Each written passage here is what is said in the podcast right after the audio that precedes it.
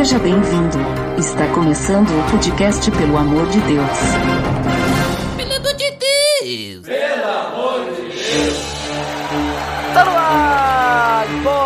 Podcast, pelo amor de Deus, eu sou Erd The Drummer e Botega, tira essas sandálias dos pés porque o solo que tu tá pisando é santo, é sagrado. Olha só, vamos falar hoje do cara que fugiu do, do Egito e ficou uns 40 anos lá criando ovelha. Exatamente, mais um episódio da série Personagens da Bíblia. Estamos então aqui reunidos para falar sobre o início da história de Moisés. Tá beleza, Edson! Você está escutando o podcast no site pelamordedeus.org.br que vai ao ar sempre nas sextas-feiras, a cada 14 dias. Curta nossa fanpage em facebook.com oficial PADD. Também siga no Twitter, através do arroba underline PADD. Ou entre em contato conosco através do e-mail contato arroba pelamordedeus.org.br.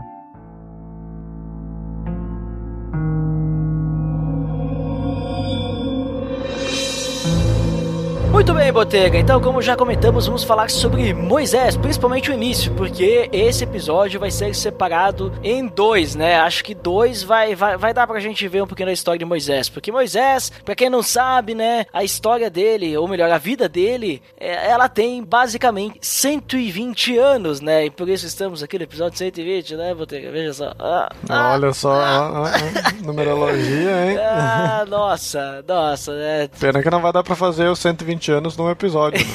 Mas- pois é, né? Porque é muita coisa. Então, nesse, nesse primeiro momento, Botega, nós vamos nos focar, né, da preparação de Moisés, né? Ou seja, desde o início do nascimento dele, obviamente, né? o seu crescimento, os primeiros 40 anos que ele fica no Egito. Depois, nós temos mais 40 anos que ele fica fora do Egito, até que então ele tem o seu chamado pela sarça ardente para começar aí o seu ministério, vamos dizer assim, né? Mas para libertar o povo do Egito. Então, antes de tudo, Botega, como sempre, nessa série Personagens da Bíblia, temos que começar aí trazendo do grego, hebraico, aramaico, egípcio, né? Não sei qual é a língua egípcia, acho que é egípcio, né? Mas o significado do nome Moisés, qual é? É, se a gente for falar o significado do nome Moisés, a gente já vai dar um spoiler já de início, né? Mas vamos O lá. quê? É, porque Moisés, do hebreu, significa aquele que foi tirado das águas. Olha só. Olha só, como entender assim, tirado das águas? Vamos entender mais pra frente o significado desse nome, né? Então, mas antes temos que ir para o contexto da história, Claro, contexto. antes de, de Moisés nascer. Exatamente. Então, a história de Moisés, ela se coloca em que período aí, Botega? Em que época? E como é que tão, e como é que tá a situação da região onde Moisés nasce? É, se a gente lembrar do nosso último episódio dessa sequência, né, que a gente já pode começar com os links nos posts, Olha só.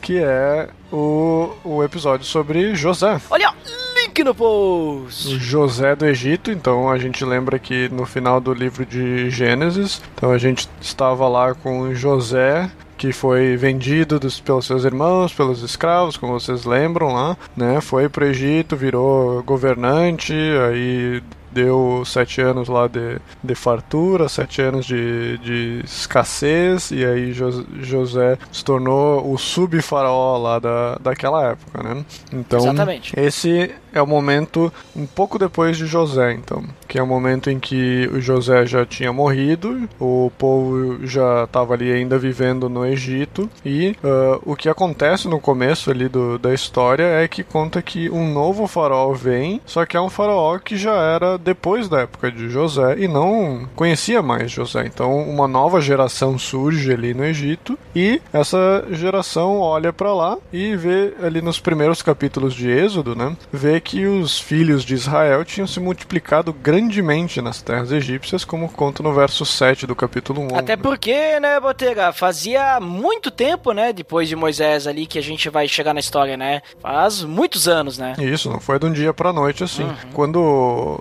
os homens de José chegaram ali, né, com Israel, eram apenas 70 homens, Sim. né? Eles não contam as mulheres, mas eram em torno de 70 homens. Mas agora, depois de depois de todo esse tempo, né, eles já estavam em mais de 103 mil homens, Nossa. né, sem contar sem contar as mulheres. Então, pode dizer aí que devia ter, ter umas 2 milhões de pessoas ali só do povo de Israel, né? Que veio, digamos, de, de um, uma pessoa só, né? Que vieram todos do, de Israel e os filhos de Israel, né? Então isso, essa, essa contagem aí você pode ver ali em Números capítulo 1, versos 46, que fala aí da quantidade de pessoas que estavam ali naquela época. Só que essa época aí, o Egito era forte, né? Porque tinha passado ali daquela época de, de escassez e Juntou tal. um monte de riquezas, né? Juntou um monte de riqueza e o povo de Israel ali estava servindo meio que de escravo para essa essa esse crescimento egípcio, né? Ele era como um povo que era um povo que entrou ali nessa terra e estava servindo ali de, de mão de obra ali para a galera. E aí o que que acontece, né?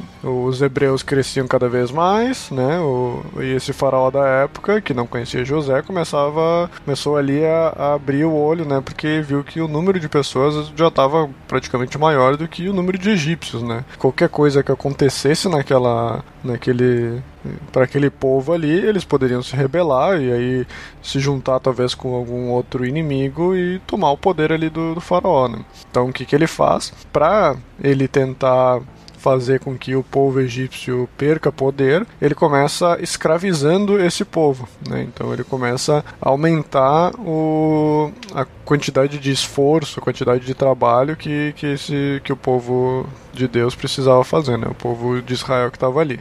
E eu não sei se tu, tu, se tu conseguiu ligar isso com a situação atual do Brasil, né? Mas uma ótima forma de tu tirar o poder do povo é tu fazendo ele escravo, né? Então, eu tô aumentando o preço das coisas, né? Tirando o acesso das pessoas para outras coisas, por mais que eles estejam mais número do que os governantes, eles acabam se perdendo o poder para fazer qualquer tipo de revolta, né? Isso a gente pode ver até hoje isso, então. Exatamente. E os então os israelitas tiveram que trabalhar ali nas, nas com tijolos e, e barros, né? na- Nas, como é que se fala o nome de, de um lugar que constrói barro, tijolos e trabalha com barro? É uma que é um- tijoalheria, né? Tijolaria. Tijolaria. Era uma joia esses tijolos.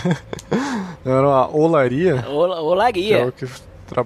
lo- olaria é onde que trabalha o oleiro. Oleiro. É que faz os vasos Como é que é a barro, música? né? Como é que é a música? Ah, eu quero Como- ser um vaso novo. Mais ou menos isso. Então fazia, faziam o pessoal de Israel ali trabalhar como escravo nesses com os tijolos ali na olaria. E mesmo assim, o povo não né, não tinha TV, né?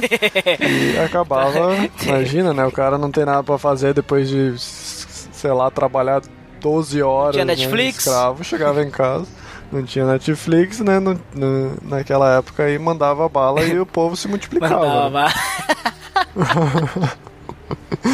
E aí o rei do Egito ali, então, tenta uma nova estratégia, Uhum. porque não, não tava funcionando, né? O pessoal escravizava, quanto mais escravizava, o cara mais, o pessoal mais multiplicava. Sim, né? eles estavam crescendo em número, no caso, né? Isso, tava ficando muito populoso essa galera. E assim, a gente tem que entender, Botega, só pra ficar claro pro pessoal, que o, o tempo de Moisés, de, de José, né, passou, né? Então aquele faraó morreu, mas os egípcios, de, eles começaram a fazer tudo, toda essa questão aí com, com os povos que estavam ali, né, que tu falou, né? De cobrar altos preços tudo mais, as pessoas acabaram tendo se, se escravizar, né, sozinhas automaticamente, e os israelitas acabaram passando ali cerca de uns 400 anos sendo escravizados pelo Egito. Então tu, tu vê que assim, é muito longe de José, né? Tipo, é muito tempo, né? Sim, foi um, um tempo assim de.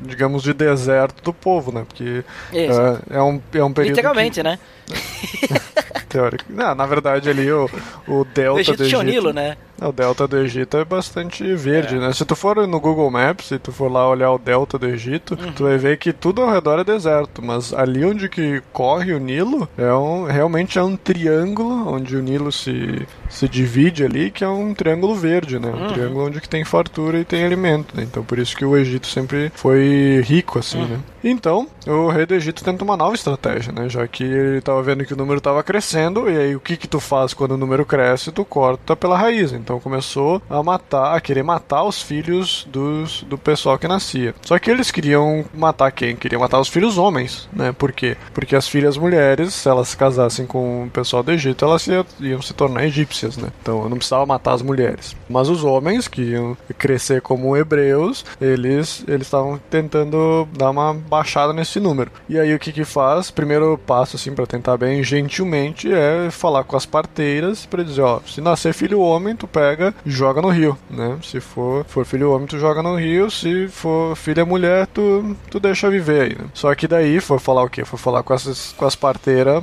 as parteiras hebreias, né? As parteiras do, do povo de Israel. E as parteiras do povo de Israel creem em Deus e elas não, não iam fazer um negócio desses aí com o povo dela, né? Então elas arranjam uma desculpa lá, dizendo: olha, na verdade, o que acontece é que as mulheres aqui, as hebreias, elas são muito. Elas já estão com uma boa prática para fazer filho, então quando eu chego lá, os filhos já nasceram, já estão correndo pela sala e não dá nem tempo de eu parir a criança para dizer que morreu, né? E aí o faraó fica, ah, né? Então tá, né? Se vocês não vão matar as crianças, eu vou ter que fazer de uma forma mais agressiva. E aí o que, que ele faz? Já que as parteiras não queriam ajudar, então ele manda seu próprio povo, né, fazer isso, né? No caso, as pessoas egípcias, né? Quem tava do lado dele, já que os hebreus iam fazer uma coisa dessas, né? As crianças recém-nascidas. E daí acontece, né, Botega? Acontece que tem, temos rebeldes no meio dos hebreus, né? E obviamente eu acredito que não seria. Não, não, não, não devem ter sido os únicos que não quiseram fazer isso. Alguns devem ter escondido e tudo mais. Mas tinha um cara da tribo de Levi, né? Ele se casou com a mesma tribo de Levi. Lembra, lembra esse negócio de tribo, né? Lembra que a gente tinha Israel e eles tinham. Ele tinha vários filhos, e aí, tendo os filhos, cada cada um dos filhos, né, digamos assim, acabou depois seguindo sua seguindo, digamos assim, uma família, né, que até lá no quando a gente falou sobre, não lembro se a gente falou sobre no episódio sobre Israel ou de José, acho que foi no, no episódio de Israel que a gente falou que ele deu a bênção, né, para cada um dos seus filhos e tudo mais, e no caso para José, para os filhos de José, né? Lembra? Isso. Inclusive, então, link no post do de Israel lá, o episódio de Israel. Se não é o de Israel que a gente falou, escute de José, né? Tem os dois aí para você escutar. É, todos. Tá misturado as histórias. É, até que o final das histórias estão meio que juntas, né? Mas eu, se não me engano, foi no Israel que a gente falou. De qualquer forma, então, um cara que ele era descendente ali do Levi, o filho de Israel, ele casou com uma mulher da, que também era descendente do filho de Israel, e essa mulher engravidou, e adivinha o que nasceu, Botega? Um filho, homem. Um menino, né? E aí eles tentaram esconder. Só que é meio complicado esconder uma criança, né? Até porque chora e tudo mais. Então, quando fez mais ou menos ali, tinha, tava escondendo já por uns uns três meses, eles decidiram, vamos pegar um cesto, né, e vamos colocar ali nas margens do Rio Nilo, né? O que se tu for parar para pensar, Botega, eles estavam fazendo mais ou menos o que as parteiras mandaram, o que o faraó mandou as parteiras fazer, né? Que é jogar no rio, né? Só que eles botaram no cesto, né? Isso. É. Não foram, digamos, afogar a criança. É, exatamente. Deixaram a, a sorte, é, né? Não, mas isso aí foi só um comentário engraçado que eu tentei ser, não deu certo. Mas, continuando a história da seriedade aqui, a Miriam, que era a irmã desse menino, né? Já estou dando o nome da pessoa, porque essa, é, a Miriam vai, vai fazer parte da nossa história aí. Ela ficou observando lá onde é que ia parar. E aconteceu, em resumo, que quem foi ver aquele cesto, né? E pegou ele né? Foi ninguém menos que, adivinha? Adivinha só? A filha. A filha do faraó, né? Quem, quem que era. É quase o nome de filme, isso. É, a filha do faraó. Foi ninguém menos que a filha do faraó. Que ela tinha descido ao Nilo para tomar um banho. E daí, as suas servas estavam andando ali pela margem do, do rio. E ela viu aquele cesto no meio dos juncos. E ela disse: Ó, oh, pega lá pra mim, quero ver o que tem. Vai que é uma cesta frutas de alguém que perdeu aí, né? Não. Tinha ido na rifa, ganhou na rifa e perdeu no bingo. Mas a questão. Não, eles pegaram principalmente pelo que tava fazendo barulho, Exatamente. né? Imagina, devia estar tá chorando ali. Então aí elas ouviram o barulho, né? Quando elas abriram, tinha lá um bebê chorando. Né? E daí ela descobriu na hora, esse bebê dos hebreus e tudo mais, ela decidiu quero ficar com ele quero adotar esse bebê. Só que daí a questão é que, digamos assim, ela não era uma ama de leite. E aí a menina, a irmãzinha lá do menininho que tava no cesto, se aproximou e chegou e disse: Olha, se tu quiser, eu posso chamar uma mulher hebreia para amamentar essa criança. Até porque, né, Botega, nós tínhamos mulheres hebreias com que, que tinham leite e não estava amamentando ninguém de monte, né? Porque os filhos estavam tudo sendo mortos, né? É, no, no, no texto não fala se eles estavam realmente sendo mortos ou É. não, né? Não conta nada, mas teoricamente, né? Algum devia ter sido É, morto. mas assim, pra filha do faraó e para o faraó, deveria ter um monte de mulher Lá disponível, né? disponível, né? Porque a ideia é que eles deveriam estar sendo mortos, né? então, digamos, a menininha lá chegou, foi uma boa estratégia aí da família, né? Dizendo assim, olha, tem, não, se tu quiser, eu posso te levar pra uma mulher, né, lá dos hebreus pra aumentar esse, e criar essa criança. Como se ela não soubesse quem fosse, né? É, né? E aí a filha do faraó concordou, né? E aí levou justamente, obviamente, pra mãe, porque ela era irmã, né, da criança, né? Não, isso é, ó, jogou a criança no rio, jogou na sorte, né? E voltou pra, de volta ainda a, a filha do faraó pagou para que ela cuidasse da criança, né? É tipo, Mas- a mãe tava recebendo uma, uma- Bolsa Família. um pagamento, é, um Bolsa Família para cuidar da própria criança. É, literalmente era Bolsa Família, né? Olha só, Botega. Por isso que as pessoas, né, estão enviando é, algumas crianças em cestos lá pra Brasília. Pá. Não, tô brincando, tô brincando, nada a ver. Mas ó, ali só pra botar uma data aí, que a gente não falou de data até agora, mas esse. esse depois desse decreto aí que a gente falou das, da- que devia ser mortas as crianças, era por volta de 1525 a.C. Era a época do Tutmosis I. Acho que daí é a época aí que nasce o Moisés, então. O. Como é que é? O libertador nasce. né?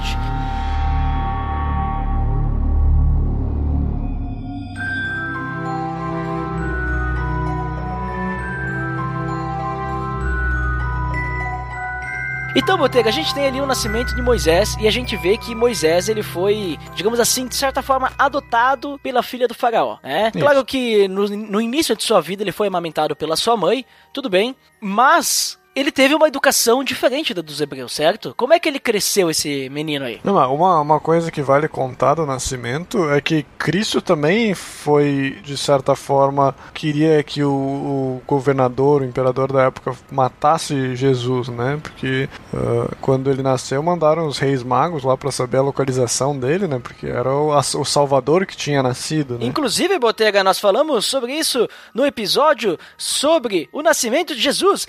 Link no post. Veja só. Link no post. Então é a mesma a história sempre se repete, né? O Salvador vem, Deus manda a pessoa ali, né? A pessoa nasce e ela vem pra salvar o povo e bem em épocas em que a pessoa ia morrer, né? Era pra, pra matar essa criança. E a gente percebe que existe uma providência divina, né? Isso eu entendo como sendo a soberania de Deus, para que esse escolhido, vamos dizer assim, o chosen one, né? The Chosen One. Chosen One, o Neo do Matrix, mas essa pessoa que foi escolhida por Deus, ela possa, ela, ela não morra, né? Por essa perseguição que ocorre na época de seu nascimento. No caso, Cristo e Moisés também. Isso aí. Hou- Houve a providência divina no caso ali, que a filha do faraó, então, pegou ele no, no rio. E também, Botega, muito importante, como isso vai influenciar na história, o fato de Moisés, ele crescer na corte egípcia, né? Ele, ele, ele pôde ser educado como um egípcio, ele aprendeu sobre a política, aprendeu sobre línguas,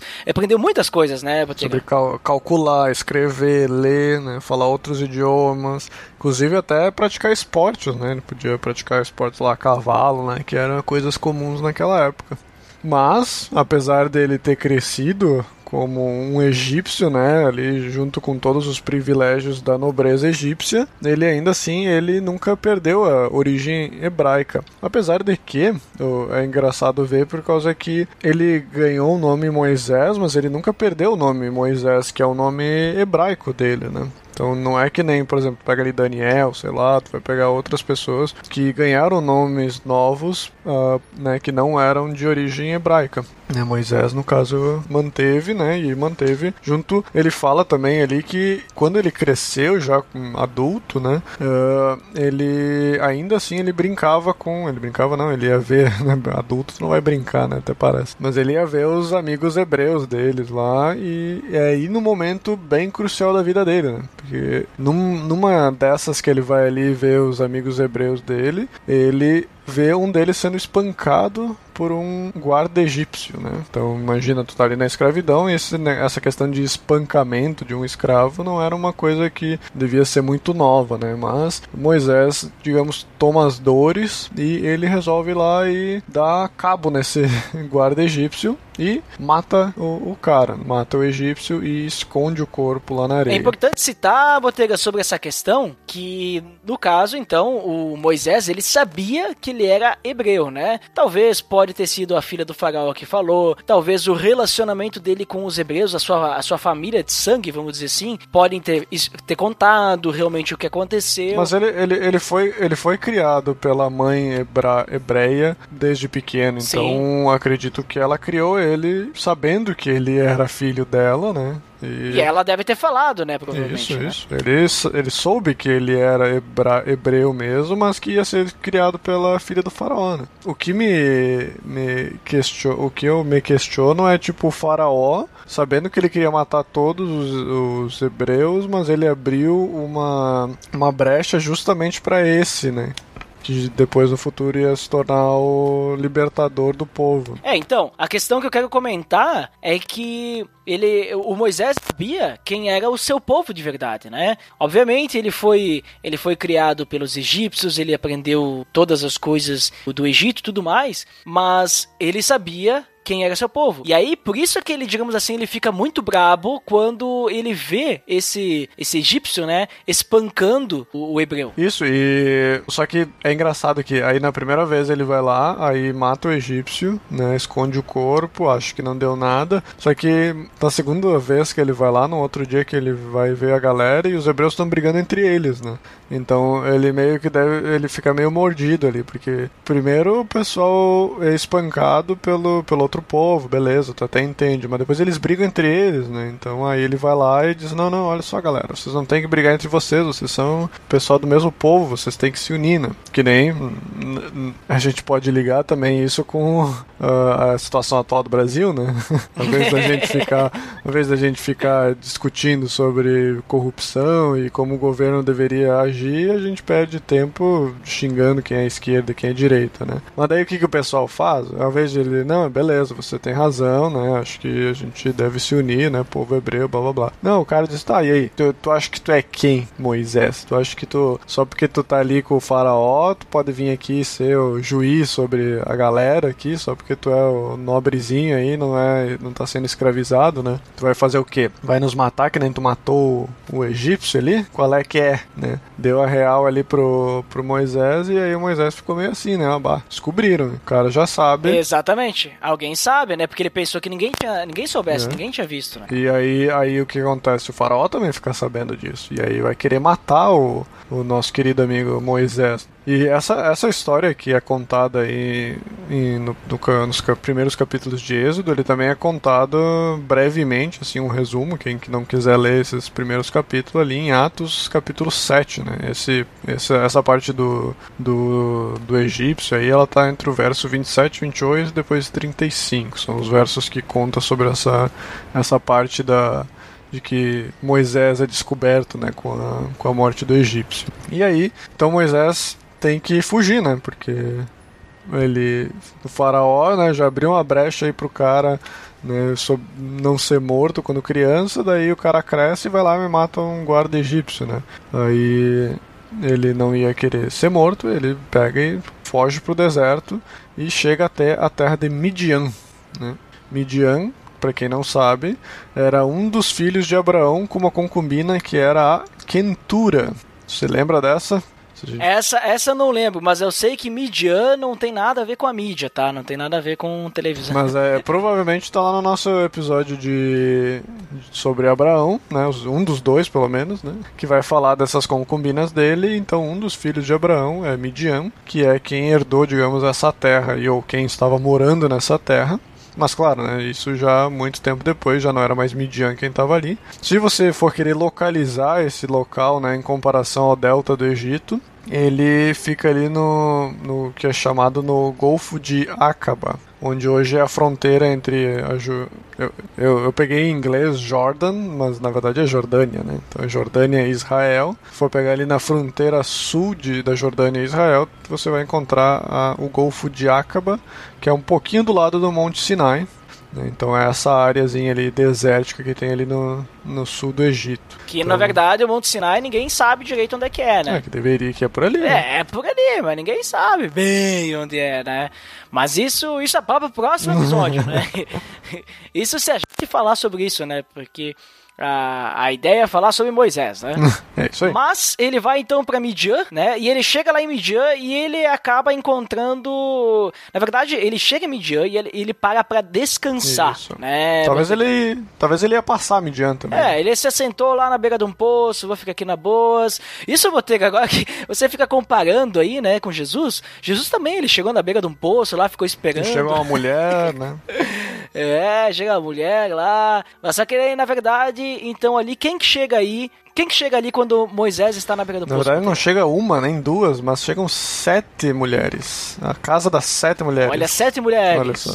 Olha Mais uma ali, ligação. Filhas do sacerdote, né, de Midian, Isso, né? filhas de Reuel, da tribo de Midian. Então chegam ali no poço, que era a tarefa delas, para dar água pro rebanho do pai dela, delas no caso. E só que aí o que acontece? Aí chegam os outros pastores lá, também nesse mesmo poço, e digam, ó, corre daqui, que vocês são mulheres, vocês não têm preferência aqui, né? Mas, mas Moisés, como é um cara briguento, né? A gente já viu lá com o egípcio, ele diz, ó, tu, tu toma teu rumo aí que as mulheres vão, vão pegar água aqui sim e eu vou ajudar elas ainda, né?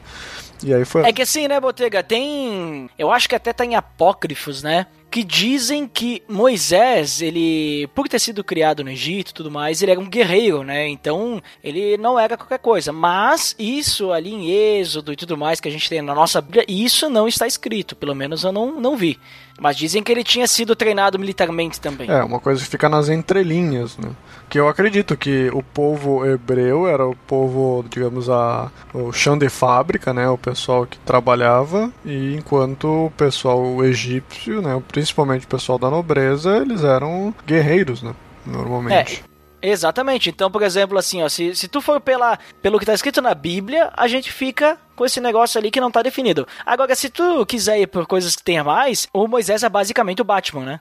É, que tem aquele filme lá, o, o. Como é que é? Deuses do Egito Isso, lá, não? Como é? Uma coisa assim. É, que- é o Batman lá, né? Então, ele, ele, ele briga que nem o Batman mesmo. Então, né? Isso aí deve estar em algum apócrifo, porque algumas pessoas fazem comentário que Moisés ele tinha tido é, treinamento militar. Mas não vem ao caso aqui, Botega. O importante é que ele protegeu as mulheres ali naquele Isso. momento, E certo? aí ajudou elas também a dar água lá pro, pros coisas. E aí, as gurias, as gurias, né? As vão pra casa mais cedo, porque teve uma, uma ajudinha lá pra, pra pegar água do poço. E aí o Reuel ali, ele fala, bah, mas como assim chegam em casa essa hora? Vocês deviam estar lá dando água pros animais ainda. E aí ela disse, olha, na verdade teve um cara aí que nos ajudou, aí, ajudou lá com os pastores também, que queriam nos enxotar aqui do, do poço, nos ajudou a dar água lá e a gente conseguiu terminar antes. E só que as, as mulheres meia avoada, né? Em vez de depois dar um. uma- tipo, dar uma água pra ele. Água não ia precisar que tinha um poço ali, né? Mas uh, convidar pra jantar, sei lá, alguma coisa assim. Aí deixou ele por lá. Mas o Reu- Reuel disse: Não, mas cadê esse cara aí? Traz ele aqui, vamos convidar ele pra comer um pão aí, alguma coisa, né? E ele foi ficando, né? foi ficando, foi ficando, foi ficando, até chegar ao ponto em que ele teve ele se casou com a Zípora e, ela, e ele teve o primeiro filho dele, que foi o Gerson. Sabe o que significa Gerson? Não sei o que significa Gerson, Botega. O que, que significa Gerson? Gerson significa refugiado, né? Aquele que, que vem de terras estrangeiras. Então, deu ao Exatamente. É porque o Moisés ele deu esse nome porque ele dizia, né? Eu sou um imigrante em terra estrangeira. Então deu esse nome ao Isso. filho, né? É, chamou o filho. Meio que uma homenagem a si mesmo. Moisés, né? Um grande, um grande egocêntrico, né? Esse mesmo. Depois a gente vai ver mais pra frente Não, tô que isso gente. se repete, né? É, mas tô brincando, gente. Não é bem assim também, né? Foi só uma piada. Estou muito piadista hoje, Botega. Não, hoje só. É. Mas é importante, Botega, que o, o Jetro, né, então deu aí sua filha como esposa, e o, o, Moisés teve filhos e tudo mais, e ficou ali, né, nessa terra aí, criando... Tu sabe que eu pesquisei sobre... A gente, eu não falei o Jetro antes, né, eu falei só Reuel, é, que é o... É, ele era, ele era o Isso, Reuel. Reuel, mas também Jetro, enfim, tinha dois nomes. Mas eu fui pesquisar se o Jetro não tinha alguma coisa em relação com a banda, conhece a banda Jetro Sim, que são as ferramentas do Jetro. É, não, na verdade não. é. Aí eu fui pesquisar e disse, bah, deve ter, deve ter alguma ligação bíblica nisso, né? Alguma coisa assim, não, não. Uhum. Jethro Tull foi um, tem nada. um cara que era um pesquisador agrícola da Inglaterra do século sei lá qual. Daí, tá, os caras nem pra fazer uma banda com nome bíblico, né? Mas tudo bem. Só que É, Mas é- quase agrícola era Moisés, né? Que daí então ele virou pastor. Pastor, de ovelhas, né? Cuidava dos rebanhos ali do, do Então, sogro, né? provavelmente ali, até esse ponto aí da Zípora e o Gerson ali, ele tinha passado 40 anos, né? Passou. Ele tinha Uhum. chego ali nessa época, ele já era uma pessoa ali em torno dos seus 40. Na, na Bíblia ali, na, em Êxodo, não fala exatamente a idade que ele chegou ali, mas se a gente fosse dividir os períodos, né? Ele tem esse primeiro período em que ele é bem detalhado, de, de certa forma, dos 40 anos, e a gente tem uns 40 anos agora meio de silêncio, né? Até, digamos, ele ser chamado, porque ele passa bastante tempo como pastor, inclusive ele casa e tem um filho, né? Então esse período aí ele não, não dá muita explicação, né? Ele vira, de certa forma, um pastor ali e fica de escanteio por um bom tempo na terra. É, então é importante que a gente saiba que ele passou bastante tempo ali, Botega, porque esse momento ali que ele fica pastoreando os rebanhos, né? E basicamente ele fica ali o quê? Uns 40 anos fazendo isso, vai moldar ele, vai dar crescimento, porque digamos assim, os primeiros 40 anos de sua vida, que é antes dele fugir, então Moisés ele teve todo o conhecimento científico, todo o conhecimento astrológico, prova- provavelmente, de matemática, cálculos tudo mais, que ele poderia ter ao estar no Egito, seus estudos, né, relacionamentos, tudo mais. E aí quando ele vai ali, ele aprende a cuidar de seres que precisam dele. Que não conseguem fazer as coisas sozinho. Então ele obteve primeiro um conhecimento técnico, para depois agora ele ter um, conhecimento, digamos assim, que só o tempo e o amadurecimento iria dar a ele, né? É isso aí mesmo. Ele dá pra ver como nada é em vão na- nessas histórias. A gente pode a gente pode ver isso em outras histórias também. E mais uma vez ele conta como eh, as coisas não não são assim como eh, hoje em dia, né? Tu imagina que Moisés, quando ele nasceu, o povo já estava sob escravidão, tanto que já tinha passado um bom tempo que, que eles estavam que o faraó estava tentando baixar aí a, a bola dos israelitas, né? Tentou a primeira vez ali com o, a escravidão, aí depois continuou tentando matar com as parteiras, aí fez a lei ali para matar os recém-nascidos. Então Moisés já tinha vivido um bom tempo ali dentro do Egito e agora saiu, passou um bom tempo no deserto ali com a família dele, do, do, do Jetro, e, e nesse tempo o povo tava lá sofrendo, né? Tava ali na sofrência, né? Só que tu vê que ele, Deus foi preparando o povo e foi preparando Moisés ao mesmo tempo, né? Então o povo tava ali, digamos, aquela panela de pressão tava esquentando, né?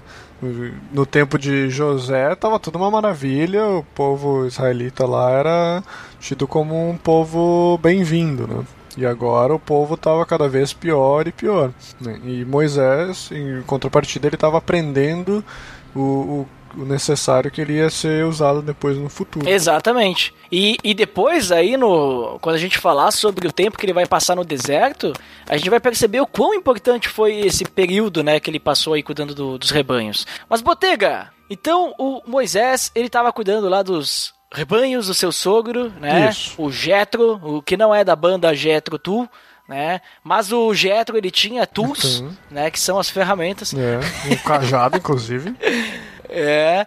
Mas a questão é a seguinte: certo dia, depois de muito tempo fazendo isso, né, uma coisa normal, ele levou o rebanho para um lugar, né? Chegou perto lá de Oreb, né? O monte de Deus, né, que é chamado na Bíblia, né? E ali, Botega, acontece algo miraculoso, algo que jamais poderia se explicar, porque uma sarça, né, uma sarça que era aquela, aquelas aquelas plantas do deserto, né, que são até meio secas, né?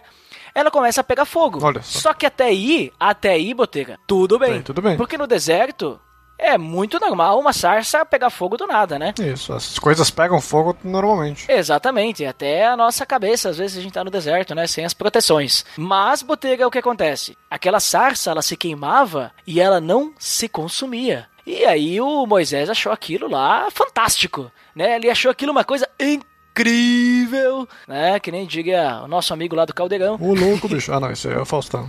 Esse é outro. E aí ele disse assim, é interessante que a Bíblia fala assim, Quem ó, sabe faz ao vivo, né? Não, ele bicho? disse assim, ó, que impressionante, pensou. Por que a sarça não se queima? Vou ver isso de perto. Uhum. é muito, é, é- é muito, é, é muito cômico assim a forma como ele escreveu isso na Bíblia. Mas tudo bem, né? Tipo ele diz exatamente o que ele pensou, né? Vale ressaltar aí nesse ponto que tu falou que ele tava no Monte Horeb, né? Que era É. que é o monte que também é citado como Monte Santo, que na verdade é o Monte Sinai, né? Que na frente, mais para frente vai ser bastante usado ali pelo povo de Israel. Mas eh, você vê que ele trata já desse monte como Monte Santo, mesmo sabendo, tipo, mesmo que nessa época ali ele não era o Monte Santo, ele era só o Monte Horeb, né? Então isso significa que Moisés escreveu o Êxodo muito tempo depois, muito tempo depois que esse monte já virou santo. Então por isso que nesse momento ele usava o nome de Monte Santo, porque naquela época não era santo. Ele se tornou santo, mas Exatamente, ele teve, ele teve 40 anos pra escrever o Êxodo, né? foi bastante, né? Tanto que se chamou Êxodo, né? Nessa época ia se chamar só, sei lá, né? Matei os egípcios. Mas Botega, então ele chega lá, só que o que acontece? Aquela sarça não era uma sarça normal, era uma sarça que tinha o anjo do Senhor. Isso. O anjo do Senhor estava no meio daquelas chamas, né? E por isso que aquela sarça não se Que consumia. também, normalmente, quando é tratado do anjo do Senhor, a gente já falou outras vezes, que é quando Deus realmente está lá, né? Então ele fala do anjo do Senhor, mas na verdade é. A gente sabe que Jeová está lá, né? Exatamente. E daí, Botega, o Moisés chega, né? Até pertinho, vai devagarinho, vai devagarinho, e o Senhor viu que ele estava se aproximando, né? Ele estava indo lá meio stealth, né? Meio na. na Aqui no deserto tu consegue, né? é. Tipo, não tem nada. A quilômetros de distância tem uma planta no meio do nada queimando, aí o cara chega lá com um monte de ovelha, né? Que as ovelhas deviam estar seguindo ele. né? E aí Deus, ô, espera aí. Aqui, aqui é minha, a minha, a minha sala aqui, né? Só, por favor, tira o chinelo antes de entrar. Exatamente. Tá, Tu não faz você isso está quando- em Terra Santa, né? Ele diz. Você Tu não faz isso quando o pessoal entra na... Quando convida pessoas aí na tua casa, hein, Duda? Ó, tira o... Não, não, não, não mando tirar o, o, os, chine... Os os sapatos. sapatos, Não. nada. É, é que não é santo aí, né? Não. Não, não. Aqui não é um lugar separado. É uma boa, boa ideia de, de capacho, né? Botar no capacho, sabe que o pessoal coloca umas mensagens engraçadas nos tapetes de entrada, né? Colocar, Como né? é que é? Moshe, Moshe, Erescodó.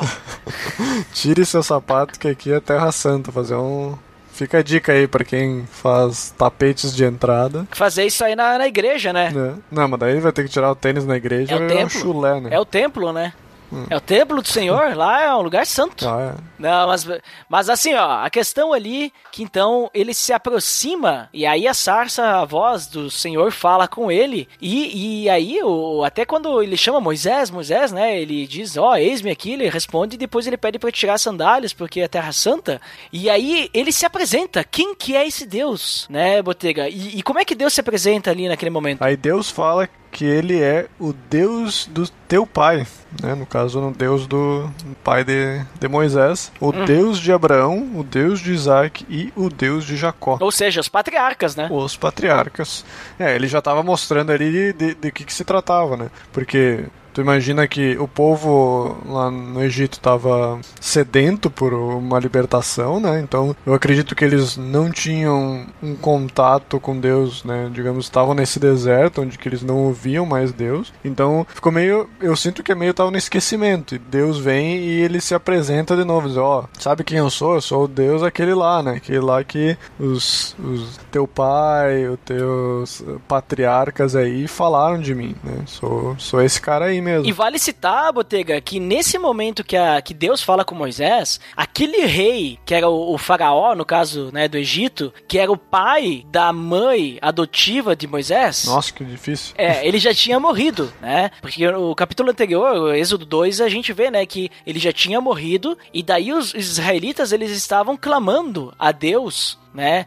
Para que livrassem eles das, da, da, escravidão. A panela de pressão tava pegando fogo, né? Exatamente. E Deus escuta esse lamento e ele lembra da aliança que ele fez com Abraão, Isaac e Jacó, né? Que a gente já falou no episódio sobre Abraão, ligue no post. No episódio sobre Isaac, ligue no post. No episódio sobre Jacó, ligue no post. E é interessante, é interessante esse trecho porque parece dar a impressão assim de que Deus não estava presente ali, né? Deus estava, hum. ah, ah, não, me lembrei agora, né? Que não não é o caso, né? Ele, ele usa muito dessa figuração para demonstrar essa distância de Deus, né? Então, que ele usa até umas palavras assim, digamos que mostra uma aproximação de Deus, né? Deus, ele demorou, mas chegou, né? Ele está chegando, ele fala ouvindo, lembrando-se, viu e atentou, né? Então, mostra assim uma, uma aproximação de Deus para o povo, né? É, ou seja, tipo, que nem eu falei antes, né? Deus estava esperando o povo estar tá preparado também para isso. E nesse trecho onde que o faraó morre, né, é como se o povo inteiro começa a clamar junto, né? Ele, digamos, hum. esperou essa, o povo se unir pe pela a, a questão, né? Pela pela uh, resolver a escravidão deles, né? Então, mais ou menos daqui a pouco é isso que precisa do Brasil, né? Precisava que o pessoal se unisse para para resolver os problemas. Enfim, não vamos voltar pro Brasil de novo. A gente tem que atravessar o mar, né, Botega? Tem que atravessar o mar aí. É, ir para Londres. ah, eu já fiz isso, né? Sou, será que eu sou Moisés? Ah. Mas tu deixou o povo pra trás. Na verdade, aí em Londres tá em Midian, Botega. Acho que Deus tá te falando tem que voltar agora levar nós pra, sei lá, tem que atravessar o rio Uruguai aí, ir pra, ir pra Uruguai. Não, tá Não mas Botega, é importante ali esse ponto, por causa que a gente, eh, a gente pensa o seguinte, né? A gente percebe que Moisés, ele sabia quem que era o Deus do pai dele, de Abraão, Isaac e Jacó. Porque uh, quando ele, ele escuta isso, ele cobre o rosto e ele tem medo de olhar pra sarça ali dentro, pra continuar olhando, né? Porque ele percebe com quem que ele tá falando. Só que também eu, eu entendo o seguinte, Botega. Por que que o, o Moisés, ele brigou com o guarda lá? né? O, o com o egípcio, no caso, estava batendo no, no hebreu. Porque ele não aceitava que os egípcios, digamos assim, subjugassem os hebreus. Então Moisés, ele sabia quem que era o povo dele e tudo mais. E aí ele foge. E Moisés, basicamente, por temer morrer, ele deixa o seu povo para trás. Ah, quem sou eu, né, para libertar o meu povo? Quem sou eu para fazer alguma coisa pelo meu povo? Eu não consigo, eu não consigo nem liderar o meu povo porque quando eu fui separar a briga de dois hebreus, eles estavam me chamando de juiz, porque quem que sou, né, que eu tinha matado e pensar, né? Então, digamos assim, eu não sou ninguém. Era uma almofadinha. É, lá, né? exatamente, né? eu sou só o playboy, né?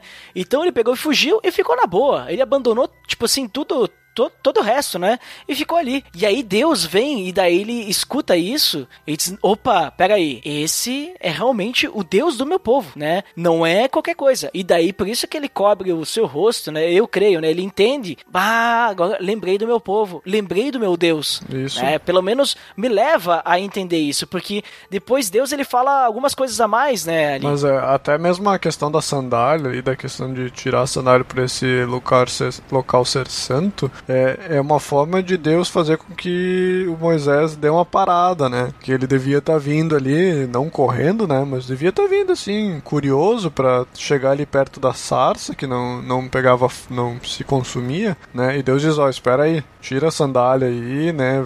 Digo, digamos, uh, Moisés já tem que, digamos, se abaixar ali, né, para tirar a sandália e já fica numa posição de reverência ali, né? E aí Deus fala, ó, tu que tirou a sandália agora, ó, eu sou aquele Deus que tu já conhece lá atrás, que tu já ouviu falar, que é o Deus do teu pai, dos teus patriarcas, né? Aí ele se, se dobra no chão, né? Esconde o rosto porque ele realmente reconhece. Só que a gente vê mais pra frente também, porque Deus fala que Moisés vai ser a pessoa em que vai ajudar o povo a se libertar, né? Que vai levar o povo à terra do leite e mel. Essa questão do, da terra que vai ser levada, né? Já relembra Moisés da, da promessa que foi feita ali para os patriarcas também, né? E mas aí Moisés fala, mas quem que sou eu, né? Que nem tu falou ali antes, né? Quem que, quem que sou eu para fazer isso, né? Eu, tipo, um cara que já tava há 40 anos, sei lá, no, no, no deserto, como pastor, já estava, sei lá quanto tempo longe lá do Egito, que provavelmente as pessoas nem iam conhecer mais, que nem tu falou, o, o faraó morreu depois de, de Moisés já ter saído, então o novo, o novo faraó que estava lá provavelmente nem conhecia ele, né? Nem sabia mais quem que era Moisés, né? Onde que será que a, a filha do faraó está nesse momento, né? Então já é um, um novo reinado que está acontecendo ali e Moisés se vê assim, tipo, ok, né? Meu povo tá para lá, eu tô fazendo minha vida aqui de volta, aqui de novo, aqui nesse lado aqui, né? Mas Deus mostra que que vai estar tá com ele, que promete tirar o povo da escravidão e, inclusive, ali ele fala de uma forma de que mostra com que o povo iria adorar ele. Né, adorar a Deus. Isso mostra ali naquela parte quando ele fala de, do monte, né, que servireis a Deus neste monte, né, que é o monte Sinai onde que ele estava ali perto. Né. Então já mostra que não só ia tirar o povo da escravidão, mas também ia fazer com que o povo adorasse a Deus. Né. Só que, né, aí a gente tá com cabeça dura aí, de, o velho cabeça dura. Mas aí então, cabeça dura do Moisés, né, ele pede para Deus mais uma coisa, né, que não tava ainda certo de que isso aí ia sair do chão, né? Sim, isso aí são todas tá. as reclamações de, do Moisés, né? Tipo, ele, as desculpas, no caso, né? É, as, devia ter um livro das lamentações de Moisés. É, as desculpas de Moisés. Ó, se tu quiser saber inventar desculpa, precisa conhecer um cara chamado Moisés, ali nessa época, quando ele tinha uns 80 anos de vida. É, o velho Ranzinza. Meio... velho Ranzinza, é isso mesmo. É. Aí ele pede, tá, mas aí eu vou lá com a galera, né? O Moisés já tava pensando assim na cabeça, tá, eu vou lá depois de 40 anos, imagina os caras que eu brincava com eles lá, criança, não sei o que, agora eles vão estar com 40 anos, já com filho, não sei o que, eu vou chegar lá do nada e vou dizer, ó, tá aqui, ó, o Deus, o Deus do, dos patriarcas aí veio falar comigo, mas, vou, mas eles vão falar, tá, mas que Deus? Quem? Né? Os caras nem conhecem mais quem é Deus ainda. Né? Aí Deus responde pra, pra, pra Moisés, diz, ó, se eles te pedirem, tu vai dizer, ó, eu sou o eu sou.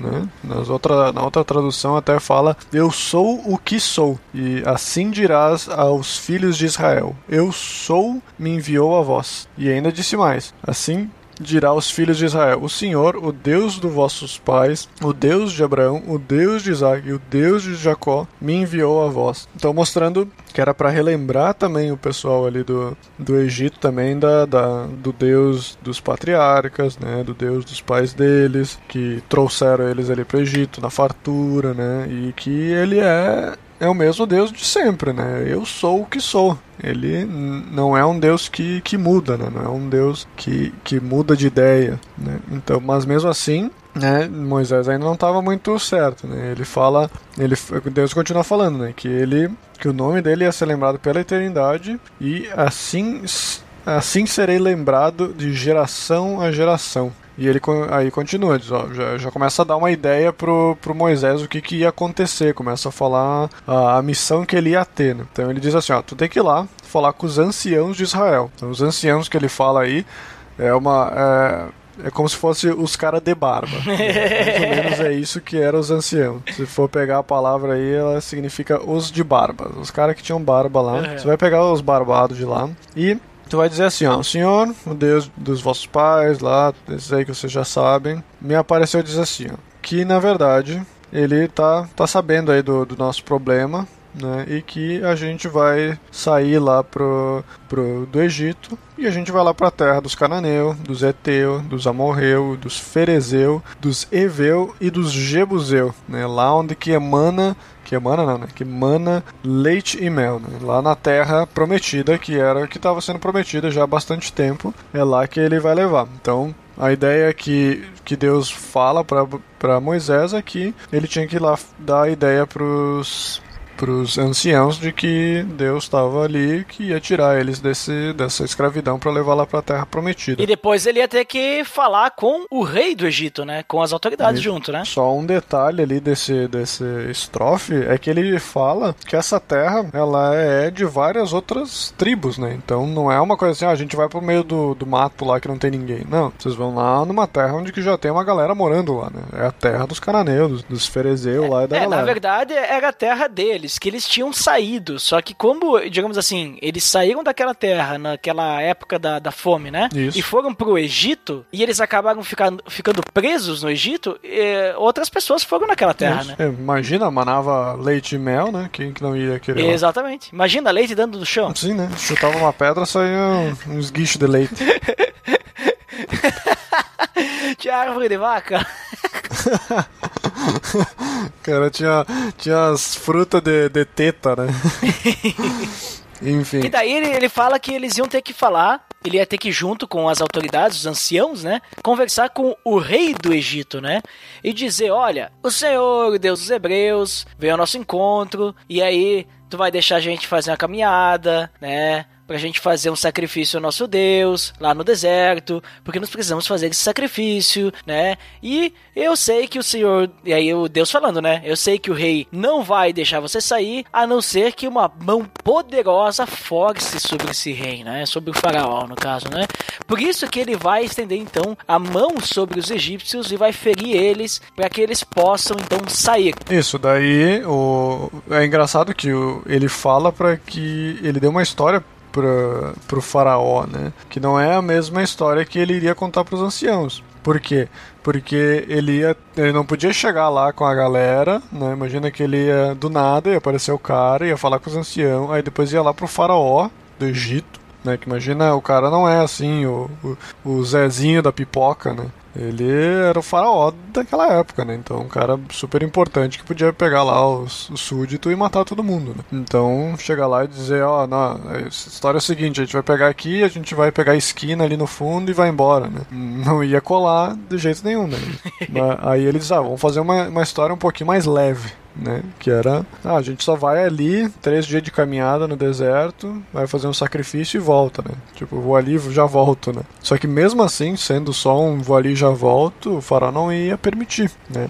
Então, que daí, digamos, ia começar a cozinhar o faraó ali para o que iria realmente acontecer. Né? Então, tu, tu vê que como, como Deus já, já tipo, a provisão de Deus sobre essas coisas, né? sobre ele já ir preparando o terreno, ele já sabia as coisas que iam acontecer, então ele diz, ó, tu vai chegar e vai fazer dessa forma, vai falar com os anciãos dessa forma, mas, mas, a gente está falando do nosso querido amigo Moisés, que é o teimoso ali da, da, da terra, né? que não, não ia assim, aceitar a coisa de primeira. Uhum. Então, mesmo Deus já falando para ele todo esse plano certinho, detalhado das coisas, né? Mesmo assim, ele ainda não tava, não tava querendo, é, não tava feliz com a história, né? Mesmo que De- Deus tinha falado que ele ia sair daquela terra e ainda levar os despojos Exatamente. dos egípcios. Sim, né? eles não iam sair de mãos vazias, né? Porque Deus ia ajudar eles, ia ferir os egípcios, para que eles pudessem sair na boa e ainda com, com coisas, né? Isso, né? E aí, tipo, Moisés ainda ouviu aquilo ali e disse, hum, acho que não, sabe que, que eles não vão acreditar no que eu falo, né? Daí o Senhor disse, tá. tu ainda não acreditou em mim? Então vamos lá. O que, que é isso que tu tem na tua mão? Não é um cajado? Joga no chão esse cajado aí. Aí jogou no chão e virou uma cobra. Né? Aí Moisés, olha só, virou uma cobra. A mágica, né? do, do cajado que vira cobra. aí eles.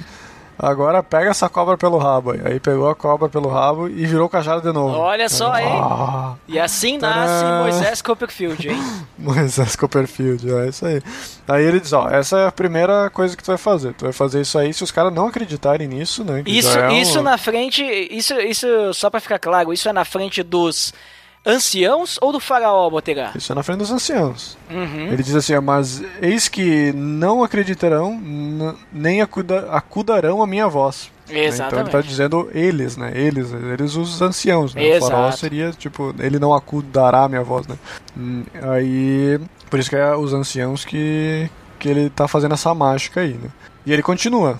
né? Ele continua. Se não, não, não acreditarem nessa primeira mágica aí do, do bordão que vira cobra, então a gente vai ter uma segunda mágica. Opa! Segunda mágica. Segunda mágica vai ser muito melhor ainda. Ele disse, ó, tu pega, coloca a mão no peito. Aí ele colocou a mão, tipo Napoleão, assim, tu pensa ele fazendo tipo Napoleão Bonaparte, sabe? Por Põe dentro da, da, da camisa, da assim. blusa, isso. Aí ele tirou a mão, pá, mão leprosa, branca de neve, né? Tava branca como a neve, diz ali, né? No verso 6 do capítulo 4. E aí, agora, tu coloca a mão de volta na blusa. Aí coloca de volta a mão dentro da- do casaco. E aí tirou, pá, a mão tava novinha em folha, né?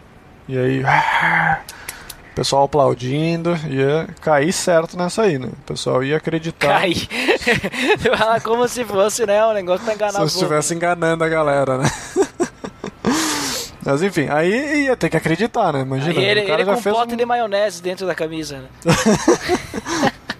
ele já fez uma- um cajado virar cobra. Não, não, não ia acreditar. Aí virou a mão leprosa, curou a mão de volta. Não acreditaram ainda. Aí, ó, se os caras não acreditaram nessas duas, na terceira, então, olha só. Tu vai pegar um pouco de água lá do rio, e aí tu vai jogar ali no- na terra seca, e aí a água vai virar sangue. E aí eles vão ter que crer nessas, nessa evidência, eles vão ter que crer. Tu tem três chances ali pra para os caras crerem que, que fui eu que te enviei, que na verdade tu tem autoridade pra falar, né? E aí, mas mesmo assim, Moisés, né? Ele ainda não tava, tava tentando achar uma outra desculpa, né? Que ele tentava uma desculpa aqui, uma desculpa ali, Deus diz, ó, tô contigo, meu. Acredita. Tu vai lá, tu vai falar com os caras, tá aqui ah, o plano, tá aqui um, um jeitinho, eu te ensino umas mágicas aqui, uns truques de carta aqui pra, pro pessoal acreditar. E aí, mas mesmo assim ele diz, olha, ah senhor, eu nunca fui eloquente, nem outrora, nem depois que falasse o teu servo, pois sou pesado de boca, pesado de língua, né? Então o cara não, não tinha ali, tinha uma boca quieta, né? O cara... É, dizem cara não que ele era, ele era gago, né? Outras pessoas dizem que ele tinha língua presa. Mas eu acho que é simplesmente o fato dele não saber usar as palavras, né? Ele era uma pessoa assim que não, não sabia se expressar. O negócio era Moisés, punhos de aço, né? Isso. É, eu acredito que ele aprendeu ali línguas e tal, mas isso foi mais jovem, né? Ele passou bastante tempo ali só com as É. ovelhas e com. E- exato. Todo a mundo esposa, sabe então. que se tu aprende uma outra língua e tu não não falar, não praticar, é, vai- é meio que atrofia, né? Tu não tu vai esquecer a língua. Isso, tu vai acabando esquecendo tudo que aprendeu. É, né? mas só que Deus é Deus, né? Então é Ele que deu, deu todos os nossos sentidos e principalmente a boca, né? Então Isso. ele diz: Olha, vai que eu vou te ensinar o que tu vai precisar dizer. E mesmo assim, Botega, qual foi a resposta de Moisés? Ah, senhor, envia aquele que has de enviar menos a mim. menos a mim. Manda outro. Envia. Ah, tem um monte de gente lá no, no Egito. Por que, que tu foi me procurar Tá. aqui no meio Em do outras nada pra fazer palavras? Botega, ele sabia com quem ele estava falando, mas ele não queria aceitar o, a proposta de Deus, o chamado de Deus, não é? Porque, digamos É. assim, ele estava arrumando desculpa. Não é que ele não sabia como fazer. Ele simplesmente não queria ir, né? Não queria ir. Basicamente isso. Mas aí a última, a última instância, né, do que, da, da desculpa dele, e aí então fala que então se acendeu a ira do Senhor contra Moisés, né? Aí Moisés diz, tá, tu não quer falar? Tu não vai querer lá falar com a galera, né? Então tá, olha aqui, ó, tem o teu irmão aqui, o Arão, né, que, que é levita também, ali do, do, do povo levita. Ou seja, é outro mágico, né? Levita. É, outro que levita. Aí, tu sabe que ele sabe falar fluentemente e eis que ele sai ao teu encontro e vendo-te se alegrará de seu coração. Né? Então a, a ideia de Deus ali era que ele, Arão, iria ser o cara que ia falar com o povo, enquanto Moisés ia ser o cara que ia falar com Deus. Né? Então, enquanto ah, Deus iria fal falar pro povo A conexão ia ser a seguinte, né?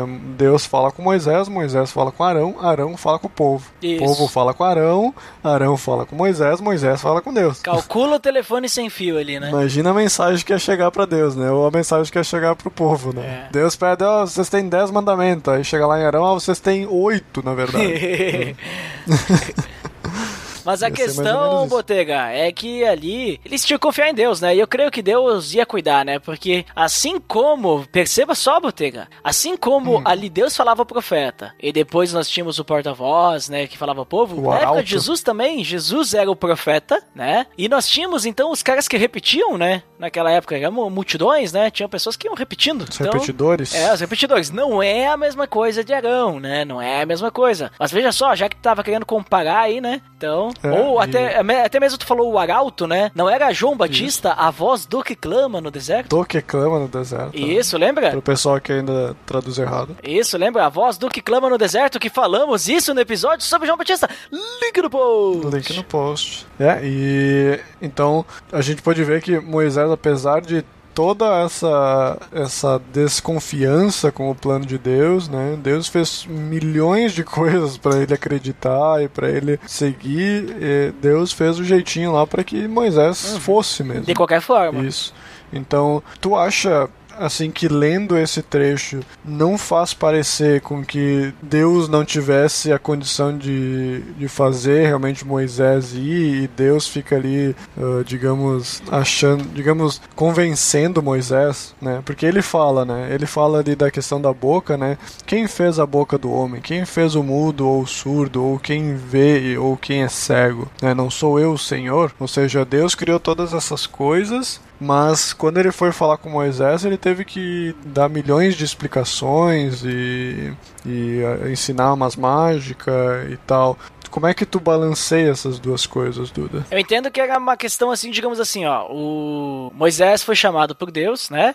Ele, Deus vai lá, Moisés não queria aceitar. Então, Deus ele mostra pra Moisés, olha, tá tudo pronto. Tu não tem que ir por ti. Tu tem que ir por mim. Tu pensa que tu não é capaz? Que ele diz, né? No, no- a primeira desculpa dele, ah, quem sou eu, né? Isso. Mas, cara, tu não tá indo por ti, tu tá indo por mim, né? Não é a tua vontade que será feita, mas é a minha vontade. E eu, perante o- os, os líderes, eu perante o povo, eu perante o faraó, eu sou Deus. Né? Eu não sou Moisés, eu sou Deus. Tu é Moisés. Se tu for lá sozinho, realmente tu não, não vai conseguir nada. Mas eu, se tu for comigo, aí sim. Né? Eu penso nesse sentido, né, Botega? Porque a gente também, assim como Jesus, Jesus ele não estava sozinho, ele estava com Deus. E nós também, toda vez que a gente for fazer alguma coisa, nós temos que entender que não somos nós que estamos fazendo aquilo, mas o Espírito Santo. Nós estamos deixando o Espírito Santo nos usar. Somos ferramentas. Assim como, exatamente, né? E ali,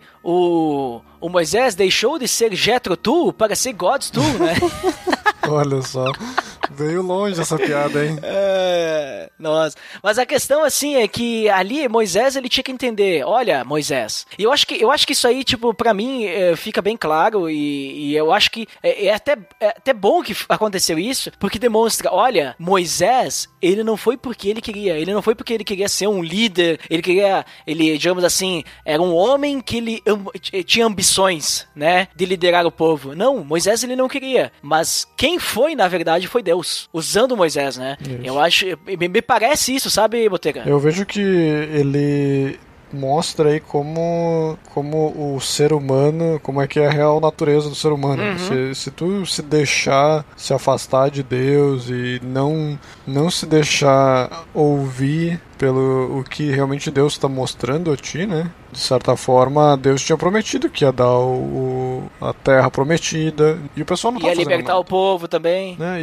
E, e ninguém tava fazendo nada, né? Precisava alguém fazer algo. Então, se tu deixa as coisas acontecer, tipo, eh, não vai, né? Nada vai ir pro, pro lado. Normalmente o lado errado é sempre o que se prevalece quando ninguém faz nada, né? Quando não se é tomada uma atitude, quando não se, não se busca isso, né? Então a carne sempre vai te levar pro lado contrário. O- se a gente não orar, se a gente não buscar a Deus, a gente sempre vai pro lado da. não da luz, a gente vai pro lado da escuridão. né? Exatamente. E era esse, e era esse ponto onde que o povo tava. Uhum. E Moisés estava junto nisso. Tanto que ele precisou ver, ouvir, sentir várias coisas para que ele voltasse ou para que ele conseguisse acreditar no Deus que estava na frente dele, né? Uhum. Para ver quão perdido ele estava, né? Quão longe de Deus ele estava, né? Que Deus precisou que ele fizesse milhões de coisas na frente dele para que ele, para que a fé dele realmente se acendesse. E eu vejo que é, é, é, é digamos é como Deus vai se mostrando, né? Aos poucos. A gente está recebendo o segundo livro da Bíblia, né? Então a gente vai aprendendo cada vez mais de Deus e as formas com que ele age com o povo. Então, esse tipo de atitude mostra formas com que Deus pode agir mais para frente, né? E essas coisas sempre vão se repetindo e elas se repetem dentro da Bíblia, depois elas vão se repetindo na vida das pessoas, né? Então, daqui a pouco Deus está na tua vida sendo uma sarça dente ou te mostrando um cajado que vira cobra e tu tá indo ali, tipo, mas quem eu sou, né? Quem eu sou que que vá fazer alguma coisa pelo reino de Deus ou Uh, eu não tenho eloquência para falar de Cristo para as pessoas, né? Tu tá assim que nem Moisés, né? Moisés tá ali, Deus tá clamando no deserto, né? E, e tu tá ali, tá, mas, é, sabe, manda outro, manda outro, né? Menos eu. Menos eu.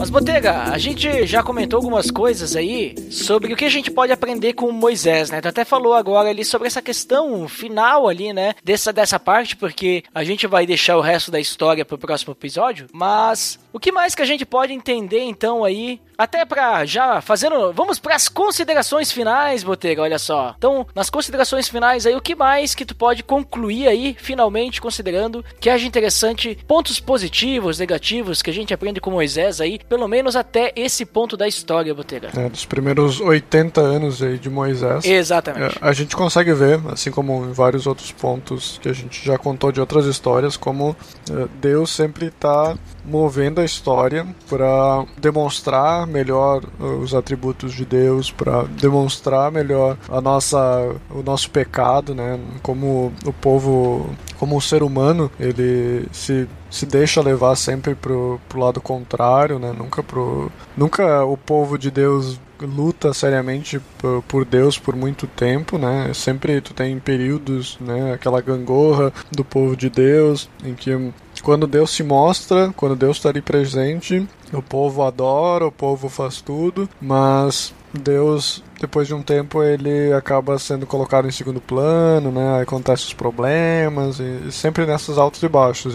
E é muito parecido nesse momento também, né? A gente está num momento bem baixo pro, pro povo de Israel, e Deus está esperando o pessoal clamar, né? Está esperando o pessoal realmente ver, chegar no fundo do poço e dizer, ó, realmente por nós a gente não faz mais nada, né? A gente precisa clamar por Deus para que ele nos livre dessa, dessa escravidão, porque não é ali o lugar onde eles deveriam estar, né? Eles deveriam estar na terra que foi prometida para eles, desde lá de Israel, ali, desde dos patriarcas. Né? Então Deus usa um tempo enorme, né, que para nós seria uma vida inteira, né, 80 anos para que ou mais até, né, porque essa história começa antes de Moisés, inclusive, para que o pessoal de novo caia na real e aprenda. Então, é, essa é o ponto positivo que eu, eu leio esse trecho e a gente consegue ligar para nossa vida, né? Que é Muitas vezes a gente se deixa levar pelas coisas, né? Tá, tá morninho aqui, né? Não tá ruim, né? Vamos levando assim, com um pecadinho aqui, né? Um pecadinho de estimação aqui e ali. Só que a gente nunca vai conseguir se aproximar de Deus dessa forma, né? A gente precisa buscar Ele em primeiro lugar sempre. Que se a gente começa a deixar algum problema aqui, um problema ali, né? Isso no futuro ele começa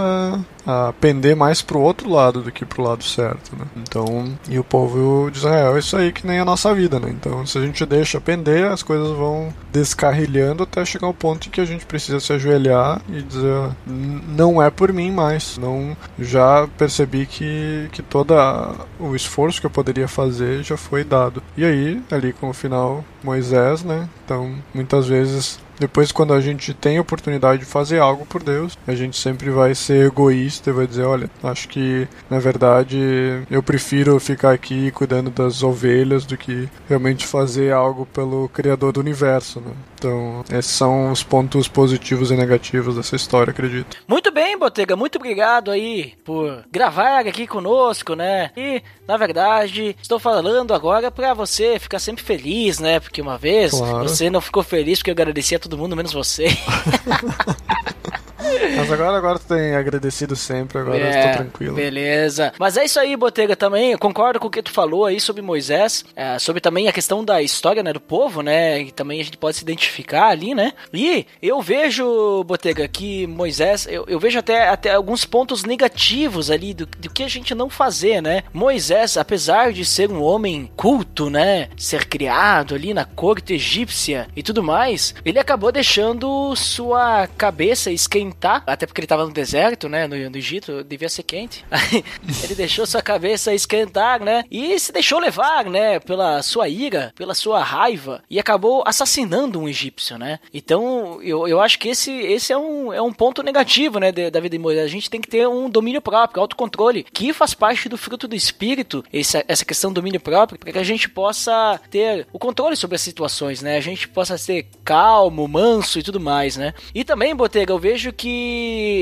essa, essa, essa parte da história de o fato dele ter assassinado o egípcio, eu acho que não foi em vão. Não, não o assassinato em si, né? Mas o, o fato dele ter fugido pra Midian, né? Porque lá ele pôde aprender o que é ser uma pessoa responsável por ter criado sua família, trabalhar pro seu sogro, o que, que é estar sujeito a alguém também, né? Porque a- o- os rebanhos não eram dele né? Eram do seu sogro. E ele também ser responsável, né? Ser responsável, no caso, pelas ovelhas, cuidar delas. Porque o trabalho de, de pastor é um trabalho bem. É, digamos assim, tu tem que proteger muito bem. A gente vê casos como o Davi, que era um pastor, ele tinha que lutar contra Leões. feras, leões, ursos, né? Pra poder proteger as ovelhas. E o bom pastor faz isso, ele dá a sua vida pelas ovelhas, né? Então Moisés teve que aprender isso, ele teve que ter cheiro de ovelha, teve que lidar com um animal que que não é muito muito esperto, vamos dizer assim, né? Não é, não é questão de esperteza, mas é, que, que, que não- digamos, você não sabe o que fazer, né? Depende totalmente do seu pastor, né? Não sabe pra onde ir, né? Isso. Então ele teve que aprender a lidar com esse tipo de animal, porque depois a gente vai ver na história, no próximo episódio, né? Que Moisés também vai ter que lidar com o povo. Vai ter que dizer, porque o povo não sabe pra onde ir, não sabe o que quer. E a ovelha também é assim, né? Então acho que isso é muito importante também quando a gente passa por um período de aprendizado, né? Um período onde a gente vai poder desenvolver os nossos dons, né? A gente vai poder testar, vai poder deixar Deus trabalhar em nossas vidas, até que então Deus ele vem realmente e nos chama, né, para aquilo lá, né? Lembrando que a gente falou sobre o chamado, link no post, né? O chamado ali da, de todo cristão, tem um episódio sobre isso. Qual é o meu chamado, né? Que a gente falou lá sobre a questão que a gente acredita no grande chamado para igreja, né? Que cada um tem que pensar que tá fazendo parte do grande chamado. Então ali, Moisés, no caso dele, Deus tem um chamado só para ele, não pro povo. Não é o povo que vai se libertar do Egito, mas Moisés que vai libertar o povo do Egito. Vai levar para a terra prometida, né? Então, nós também temos ali as nossas tarefas para levar a palavra de Deus para as outras pessoas, assim como Cristo deixou o chamado dele lá, dizendo: Ó, vão, façam discípulos de todas as nações e tudo mais, né? Então, nós também temos que pensar nisso. Será que a gente tem dado desculpas, né, a Deus, como Moisés, né? Tu bem comentou aí, Botega. A gente tá- tem dado desculpas, né, para Deus, para não fazer aquilo que ele tem preparado nós a vida inteira, né? Porque praticamente uma vida toda Deus preparou Moisés, né? E claro que ele não estava 100% preparado, ele iria preparar muito mais depois. Mas, Botega, vamos ficando por aqui nesse episódio. Tem muito mais da história de Moisés, mas por hoje vamos, vamos parar, porque já falamos bastante, né, Botega? Já estamos aqui há mais de horas, né, conversando. Horas! Horas! E os próximos 40 anos de Moisés vão ser bem agitados, né? O próximo episódio vai ter, vai dar o que falar. Exatamente. Tem muito mais conteúdo nós poderíamos, acho que ficar triplo de horas falando sobre os próximos 40 anos, porque é o período que mais fala sobre Moisés, né? Mas, Botega, vamos ficando por aqui nesse momento. Pra quem fica, pra área de feedbacks, até daqui a pouquinho. Pra quem não fica, então até o próximo episódio. Até mais! Até mais.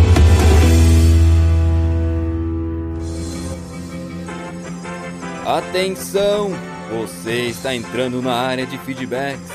Fique ligado.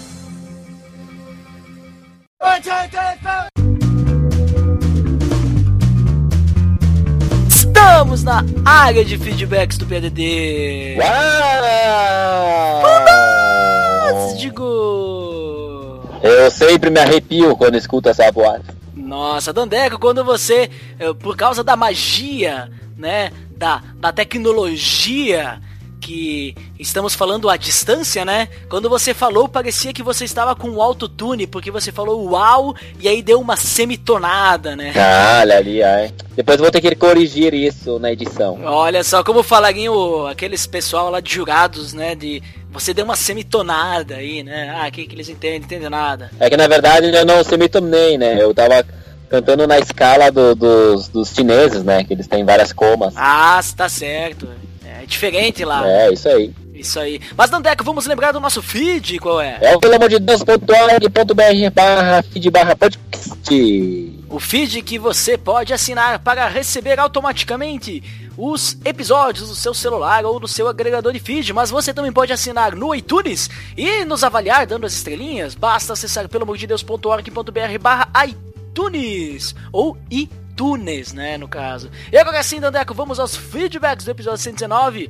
Nós conversamos sobre o Rei Sem Coroa e quem foi o primeiro. Foi ele o Abner Lobo. Opa, Abner Lobo lá dos Piacast, o que, que ele disse? Abner Lobo, o rei dos comentários do PDD. É, na verdade, isso foi exatamente o que ele disse. Dandeco leu apenas o comentário dele. Ele falou em terceira pessoa, veja só. É, ele é muito malandro. É, eu acho que o Abner Globo, ele já está sendo uma pessoa muito Ed the Drummer, né? Que costuma falar em terceira pessoa quando fala de Ed the Drummer, né? É, isso aí, mas quem não ficou pra trás foi o Lourival Gonçalves. Opa, essa pessoa, né? Uma pessoa pachorrenta, uma pessoa pândega, né? O que que ele disse, o Logival? Ele falou o seguinte: Desde já, Feliz Natal, galerinha do PLD. Foi bom passar na companhia de vocês. Opa, nós que agradecemos o Logival e também desejamos aí um Feliz Natal, Feliz Ano Novo, ou boas festas aí, né, de fim de ano para você, sua família e claro, né, Dandé, como nós falamos no último episódio, para todos os nossos ouvintes aí, para você que está escutando aí na sua casa, ou você que está escutando no seu carro, aí você que está andando na esteira da academia, né, então para que você possa ter boas festas, né? Não sei se alguém vai estar, né, agora nesse final de ano fazendo algum exercício físico na academia, né? Mas que seja. Dandeco, vamos ao próximo, quem é? O próximo é ele de novo, o Lourival Gonçalves. Opa, o que que ele disse? Em termos de comentários, nos diz Eduardo Silveira, 2054 come. Lourival Gonçalves, 1281 come. Abner Lobo, 475 come. Claro, o Lorival está defendendo o meu reinado como rei dos comentários, né? Só que o Abner Lobo estava falando que ele é rei dos comentários no PADD. Por isso que o, o Abner Lobo, né, deu uma réplica ao Lorival. Você consegue ver aí, Dandeco? Consigo ver, ele, olha, botou bem organizada a coisa, né? Isso. Dados do dia 22 de dezembro de 2017. Quais, quais são? Quem que é o primeiro comentador aí? O primeiro é ele, o Ed The Drummer, com 584 posts. Mas como eu sou de casa, não vale, né? Então ele tá querendo dizer quem que, quem que está em primeiro depois de mim. Quem é? É o Abner Lobo, com 220 posts. Ah, então, olha, a briga ficou nisso aí, Dandeco, porque o Lorival tá com 208 e o Abner Globo quis dizer que no PADD ele vem antes que o Lorival. Mas tem um porém, né? Talvez o, o, o Lourival Gonçalves, ele tá que nem a pesquisa do Ibope, uma margem de 5% pra mais ou pra menos. Pode ser que ele empate e vira o jogo, né? Pois é, né? Mas essas pessoas são pessoas batráquias, são pessoas retumbantes, estrogonoficamente sensíveis e que merecem o respeito tecnológico, né, Dandeco? Por isso que são nossos feedbackadores especiais, né, Dandeco? É, São- isso aí. São sempre lembrados aqui na área de feedbacks, mas temos mais pessoas deixando feedback. Quem foi? É o Rafael Pavanello. O que ele disse? Excelente episódio. Ótima reflexão sobre esse assunto. Ainda mais numa época tão oportuna como o Natal. O Rei dos Reis, deixando toda sua glória e esplendor para viver como um de nós, sofrer por nós e nos trazer a vitória sobre esse mundo. O Rei servo. E como Rei, Cristo nos domina, nos governa, nos defende e nos ajuda. Abraço a todos, galera do PRD, e um Feliz Natal e um Feliz Ano Novo a todos. Deus os abençoe. Exatamente, aí o que o Rafael comentou. Muito obrigado pelo seu feedback, Rafael. E é exatamente isso aí, né, Dandeco? Que o Rei dos Reis, né, deixou toda a sua glória, todo o seu esplendor pra nos salvar, né? Que, que história magnífica e sensacional essa, né, Dandeco? É verdade. É uma história, como diria nosso amigo Abner Lobo, uma história essenciadamental, uma história sensástica. É, esse é Abner Lobo. E é ele quem vem aí deixar o último feedback de hoje. Excelente episódio. É muito incrível como Jesus veio de forma humilde, justamente para quebrar todas as expectativas do povo naquela época. Um rei que não precisa ficar demonstrando sua realeza, mas simplesmente é. Muito bom papo e muito bom passar o ano na companhia de vocês. Feliz Natal, um atrasado e um, um ano novo abençoado para vocês do Pererê e também para cada ouvinte. Um abraço! Muito obrigado, Abner Globo, obrigado a todos os ouvintes aí que deixaram seu feedback, né? Vocês que são pessoas a helicopterizadas, né? Pessoas lubinéuticas, né? Pessoas que estão aí, né? Deixando seu feedback. E para aqueles que não deixaram seu feedback no, no ano, né? Que, que passou, né? Porque esse episódio, né, Tandeca? Esse episódio é do ano 2018, né? Nós estamos lendo feedbacks do passado, né? Estamos lendo feedbacks de 2017, né? Então, para você que não deixou seu feedback em 2017, Aproveite esse ano 2018 para deixar, né, o seu feedback, né, Dandeco? É isso aí, porque agora nós temos um ano novinho em folha. Exatamente. Então, para quem tá ainda em festas aí, boas festas. Para quem tá escutando isso no final do ano 2018, boas festas. E para você que quer a sua indicação, temos uma primeira indicação do ano de 2018. Qual é, Dandeco? É o Resistência Podcast, o episódio 40 caridade. Link no post. É isso aí, Dandeco. Acho que por hoje é só, né? Ficamos aí com esse essa dica aí sobre caridade para você começar o seu ano aí pensando sobre esse assunto, né? Como o cristão tem que lidar com a caridade. E acho que por hoje é só, né, Dandeco? Por hoje é só, pessoal. Um bom começo de ano a todos e nos vemos no próximo episódio. Então tá, até mais. Tudo de